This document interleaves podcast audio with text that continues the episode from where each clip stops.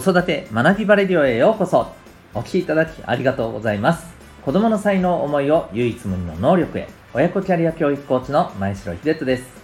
才能分析心理学絵本講座などのメソッドや子育て講師の経験も取り入れたオーダーメイドのキャリア教育キャリア教育サポートをしております。失礼しました。またパパのためのオンラインサロンともいくパパの学び場も運営しております。このチャンネルでは正解のない時代における子育て自分らしいパートナーシップ、ワークライフバランスの実現など、子育て奮闘中のママパパを応援する情報メッセージを毎日配信しております。今回は第194回になります。えー、お子さんのフリーの時間というテーマでお伝えしていきたいと思います。はい。えっ、ー、と、最近、まあ私自身も あのすごく忙しくて、まあ、皆さん本当お忙しいと思うんですけれども、えそんな中でやっぱりあのなおさら思うのが自分のためのなんか投資の時間ってやっぱりすごく大事だなって思うんですよね。まああのまあ、今後に向けた、えー、勉強学びの時間だったりまたあの今後のことを考える時間だったりとかですねこういった時間をやっぱりあの取ることってすごく重要だなと思っていてでなかなかそれがまああの取れなかったりする時間がね多かったりするんですけれども。でそんなことを考える中でですねうんこれってあの自分自身もそうなんですけれどもやっぱり時間の使い方っていうところがうんなんかまだまだ未熟だなというあの気もするんですよね。まあこれなかなかね、あの、なんていうかこう、これで自分は時間の使い方完璧だっていう領域がじゃあどこにあるのかっていうと、うん、なんとも言い難いところなんですけど、まあ、いずれにせよやっぱりまだ私自身としては、うん、まだまだ甘いなという感じが、えー、しています。で、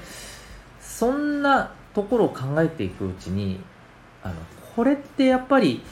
子供の頃にですねうん自分のための投資時間を取るってすごくやっぱりその感覚というかね、えー、それがすごく重要じゃないかなと思うんですよ。でそこからもう少し思考を進めていくと、まあ、そもそも時間の使い方っていうところがあの僕はすごく雑だったんですよね、まあ、はっきり言ってへったくそだったなと思うんですよ。まあ、あのもちろん子供の頃って今と比べるとねそういうあの理性的にこう時間の分配をこういうふうにああしようっていうふうなことが、まあ、基本的にはあまりできませんので今より下手なのは当たり前なんですけれども、まあ、それにしても、うん、そういう感覚が全くと言っていいほどなかったんではないかなと思ってるんですよね。うん、もう本当にその時その時なんかあのひらめいたんじゃないですけどその時思った感じたことをやるっていう。まあそんな世界だったなと思っています。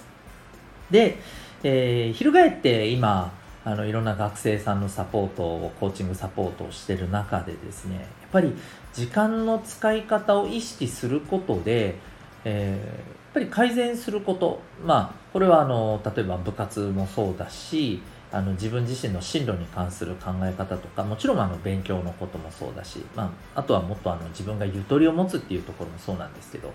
えー、こういったところがあのできるなと思ったんですよね。でもねそもそもですよ、うん、それができる子ってねあのこれはまあ僕のあのちょっと主観が入ってますけど例えばですねきちきちな部活をあまりやってないとかあるいは部活はやってるけれども、まあ、自分の時間っていうものがそれなりに、えー、あるという状態だからこそできるよなと思ってるんですね。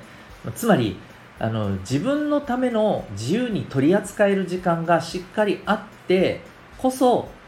まあ、この時間の使い方っていうことを経験をしながら学べると。でもこれがですね、まあ、部活がありえ、習い事が塾とかもありでもうギチギチになっててそれこそですね、え、朝起きて準備して学校行って、え、終わった後部活があって、え、その後塾とか行ってで帰ってきたらもうあとはご飯食って風呂入って寝るしかもう時間がほとんどありません。みたいなそんな日々が普通にたくさんあったりすると思うんですよね。こういったことを考えた時にうーんお子さんが自分にとってまずフリーの時間っていうものを意識できてるんだろうか。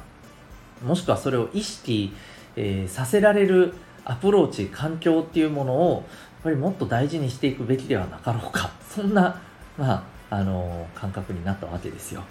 ということで今日のテーマなんですよね、えー、お子さんフリーの時間って1日どのぐらいあるんでしょうか。曜日によっての違いもねあるとは思うんですけれど私は正直言うとですね毎日うん30分から1時間程度のですね、えー、お子さんにとってのフリーの時間があるくらいが本当はいいんじゃないかと思うんです。で、あまりにもね、フリーの時間が多いと、もちろんね、あの逆にダラダラしちゃうんじゃないですかっていうね、ご心配をされる方もいらっしゃると思います。もちろんそれはあると思います。あの、お子さんの個性とかの違いもあるとは思うんですけれど、やっぱり放っておくと、それはダラダラなってしまうだろうなと。大人ですらそうですもんね。ですけど、そこはどう関わるかっていうとこだと思うんですよ。そこでこのフリーな時間をどう扱うか。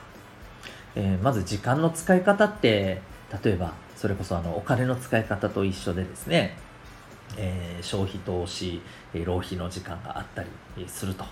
まあちょっとね、言葉が難しかったりしますので、もう少しね、噛み砕いて伝えてあげてもいいかもしれません。その上で、今この時間っていうのは、やっぱりこの自分のための時間にどうあの当てていくか。で、また自分のための時間っていうところでもですね、いろんなあの内容があると思うんですよね。単純に勉強だけとも限らないと思います。で、あの一方で、まあ、浪費の時間、まあ、要はあの贅沢する、遊ぶ時間ですね、本当にだらっとする時間ですよね。こういったものもやっぱりね、必要あのなところってあるじゃないですか。ずっとね、ずっと何かをしてたりしたら、やっぱりあのも持ちませんもんね、うん、ですので、え、そういったところも含めて改めてお子さんとですね、えー、そのお子さんにとってのフリーの時間っていうものをどう考えるっていう、まあ、そんなことをね、あのまあ、この新学期始まるタイミングということもねありますので、え、こういったことを考えてみるのもいいんじゃないかななんて思ったりしました。